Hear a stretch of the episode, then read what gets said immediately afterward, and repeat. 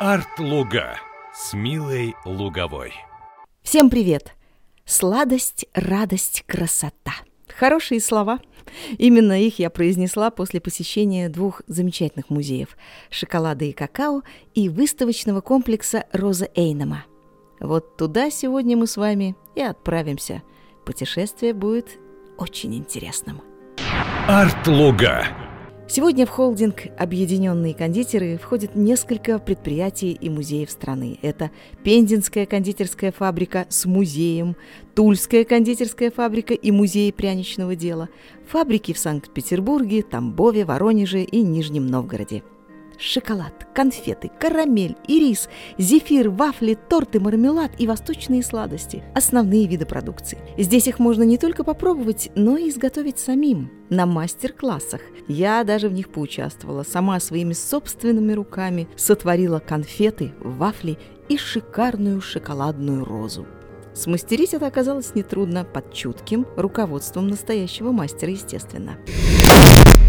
Итак, музей шоколада и какао, что на Малой Красносельской, близ особняка Абрикосовых. Оказавшись здесь, я попала в настоящее детство. И не только потому, что повсюду бегали юные сладкоежки. Сама атмосфера этого пространства отсылает к годам беззаботного прошлого. Спасибо всем, кто создает здесь этот бесконечный праздник сегодня и, конечно же, тем, кто заложил первый камень в шоколадное производство в России. Кто и когда это сделал, расскажет заместитель директора Музея истории шоколада и какао Жданович Марина Николаевна. Вот если вы посмотрите вот на это панно удивительное, здесь изображены три фабрики, которые входили э, в товарищество Эйном, и поскольку название Эйном, то это говорит о том, что первым человеком, который основал это производство, мощное, первый камень, как вы сказали, заложил Фердинанд Теодор фон Эйном, кондитер из Пруссии, который в 1849 году приезжает в Петербург и начинает изготавливать пирожные, мороженые для в частности для императорской семьи царской. И вот с 1949 года он как предприниматель, как кондитер выступает в одиночку пока, а вот с 1851 года он уже в Москве. В Москве у него мастерская, более 10 лет он работает э, как хозяин, владелец и кондитер в мастерской, а в 1867 году строит фабрику, вот она э, на этом панно слева, это фабрика на Софийской набережной. То есть это уже фабрика с паровыми котлами, паровыми машинами. Это 1867 год. Затем э, состоялось знакомство э, Эйнема с э, немецким же предпринимателем Юлиусом Гейсом. И дальнейший путь фабрики связан с этими двумя именами. Они как компаньоны работают, заключают договор. Но, к сожалению, Эйном умирает в 1876 году, и предприятие переходит к Юлиусу Гейсу. Гейс выкупает частично предприятие, выплачивая долг вдове Эйнема, и строит фабрику в Симферополе. Выращивает там фрукты, ягоды, овощи, изготавливает компоты, варенье, джемы, наливки, настойки, томатные пюре. Гейсу в этом помогают его сыновья. Фабрика приобретает статус товарищества Эйном. Вот Юлиус Гейс как раз. К сожалению, Фердинанда Эйнема портрет я вам показать не могу, и вы его нигде не найдете. Иногда можно набить в интернете Фердинанд Эйном, и вам выйдет портрет мужчины с бабочкой. Но это не Эйном. Сами родственники Фердинанда Эйнома в Германии не могут найти его портрет до сих пор, хотя все этими поисками э, озабочены. И по нашей просьбе, и сами они ищут, но пока безрезультатно. А вот Юлиус Гейс, компаньон Эйнома и второй владелец фабрики, как раз есть. Вот он перед вами. С Юлиусом Гейсом связано и строительство корпусов на Берсеневской набережной, где сейчас расположен потрясающий шоколадный выставочный комплекс Роза Эйнема. Комплекс на Берсеневской набережной строили 25 лет. Вот все эти три фабрики работали одновременно. На них э, трудилось более пяти тысяч человек. Это очень мощное производство. И по всем показателям к 1910 году фабрика Эйном стала передовой. По техническому оснащению, по кадрам квалифицированным, по объемам производства и продаж. Ну а после Октябрьской революции эта фабрика получила название «Красный Октябрь» в 1922 году. Производство на фабрике не останавливали, и уже к 1925 году здесь появляются шоколад «Золотой ярлык», конфеты «Сливочная помадка» с цукатом, «Южная ночь» и рис «Кис-кис», Традиции и особенности производства сладостей сохранились до сих пор. Убедиться в этом вы можете, посетив музеи холдинга. В Москве, например, в Музее шоколада и какао вам подробно расскажут о производстве, проводят в цеха, где вы увидите, как создаются сладости и угостят ими. А еще в этом музее экспонируются удивительные изделия и вещи. Например, жестяные кондитерские банки конца 19-го, начала 20 века. Излюбленные предметы коллекционеров, кстати. Многие из них с надписями принадлежат фабрике Эйнем, нынешний Красный Октябрь, или фабрике Абрикосовых, нынешней имени Бабаева. Вот вы видите здесь банка фирмы «Динг», макаронная фабрика, которая сейчас существует. Из окон нашего предприятия Бабаевского можно видеть старые корпуса этого предприятия. Здесь есть коробки, вот вы видите, Савинова, Васильева, банки фирмы Сио и Компани, в которых хранились шоколадные и продавались шоколадные конфеты, печенье, монпансье, маленькие леденцы. И вот интересно, что некоторые упаковки, они имитируют, например, вот хохломской роспись, вот этот бочонок чудесный, роспись под старый вот российский промысел э, хохлома. Есть э, банки, имитирующие дерево, соломку, плетение, вот э, сундуки, вот вы видите здесь чемоданы – упаковка всегда была частью рекламы. И, конечно, увидев какое-то приятное изображение, хочется купить, конечно, этот товар, и он хранится дома. Ну а после того, как конфеты съедены, это шкатулка, это емкость для хранения каких-то, не знаю, может быть, писем, украшений, не знаю, ниток, спиц для вязания и так далее. То есть предмет очень полезный в доме, украшающий, конечно, напоминающий о том, кто подарил эти конфеты, когда, может быть, это связано с каким-то приятным событием в жизни человека. Поэтому люди это хранили, берегли. Сейчас они в нашем музее тоже радуют наших посетителей. В конфеты также помещали карточки. Они не только украшали сладости, но были и частью рекламы и носили просветительский характер. Темы были самые разнообразные. Вообще мы у Эйнема насчитали 62 серии. То есть 62 темы. Тема «Русские писатели», «Русские художники», «История России», «Костюмы», «Война 12 года», «История земледелия», и так далее. И в каждой серии было по 12-14 карточек. И вот их вкладывали в коробки с конфетами, чтобы вы, покупая конфеты, собирали коллекцию. У Абрикосовых есть тоже много интересных очень рекламных карточек. Посмотрите, какие они изящные. Их вкладывали в конфеты и ну, выбросить, порвать такое, по-моему, рука не поднимется ни у кого. А вот книжечка. Среди конфет и шоколада можно было увидеть такой предмет – у Абрикосовых была своя типография, они печатали книги. Вот у нас здесь книга Басни Крылова, издательство «Товарищество Абрикосова сыновей». А, и вот эта книга на русском и французском языках, красная шапочка. На коробках а, памятники архитектуры Москвы, здание Московской Думы. То есть все способствовало просвещению вот и в музее шоколада и какао все способствует просвещению. Например, в одной из витрин представлена... Вся история шоколада ну, в основном, конечно, российского, потому что мы больше рассказываем о нашем шоколаде, потому что он ничем не хуже. Вот Бабаевский, Красный Октябрь. И здесь как раз тема производства и предметы, связанные с орудиями труда, э, со средствами производства, с помощью чего декорировали, где вот вымешивались кондитерские массы. В частности, вот этот котел, где происходило изготовление пролиновых масс, помадных и фруктовых. Здесь еще крышки не хватает, большой прозрачной, которая крепилась к этому медному котлу. Нагревался он паром, который находился между стенками. И вот такая паровая машина, можно сказать, паровой котел. И в нем э, перемешивалась вот эта масса, которую затем либо выливали на стол и э, раскатывали, например, разрезали на конфеты, либо, посмотрите, вот у нас есть машинка для изготовления монпансье.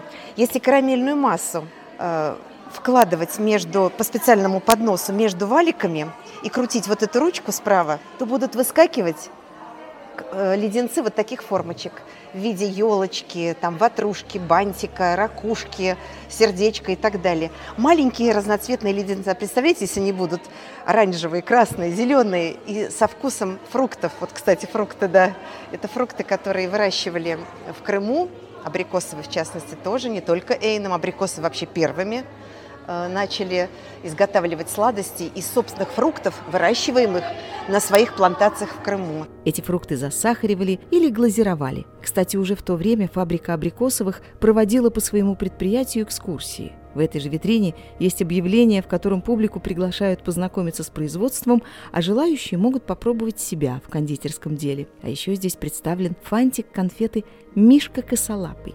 Знаменитая картина Ивана Шишкина «Утро в сосновом лесу» в советское время стала узнаваемой в основном благодаря этим конфетам фабрики «Красный Октябрь». А, это один из первых фантиков, этикет, как называют кондитеры, конфеты, э, которые выпускаются, мы предполагаем, с начала 20 века. В Некрасовской библиотеке есть э, коллекция, в которой есть тоже этот фантик и подпись 1913 год. Э, это альбом Мануила Андреева, художника, промышленного графика, который создавал эту этикетку. В этом же красивом зале вы можете заглянуть в дом кондитера Алексея Абрикосова. Прям по-настоящему. Раз и заглянуть. Ну а сейчас мы с вами попадем внутрь, можно сказать, крибли, крабли, бумс.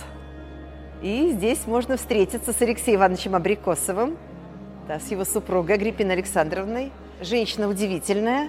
Она была матерью 22 детей. До преклонных лет, правда, дожили 17. Хочется, конечно, пройти через стекло в пространство этой старинной абрикосовской комнаты и до всего дотронуться. Отрезать ломтик арбуза, что подан к чаю на столе. Арбуз, кстати, карамельный. Арбуз, да, он карамельный, но когда-то в начале 20 века абрикосовые изготавливали вот такие фруктовые композиции. Вы видите вот на э, стуле в углу, да, такая горка фруктов. Изготавливали из марципана. Причем, когда выносили к столу эти угощения, все гости были в полной уверенности, что это настоящий арбуз, настоящее яблоко или там настоящий банан. Однажды вообще картошку с котлетами вынесли к чаю. Гости очень удивились и говорили, что мы уже наелись, не хотим больше ни картошки, ни котлет.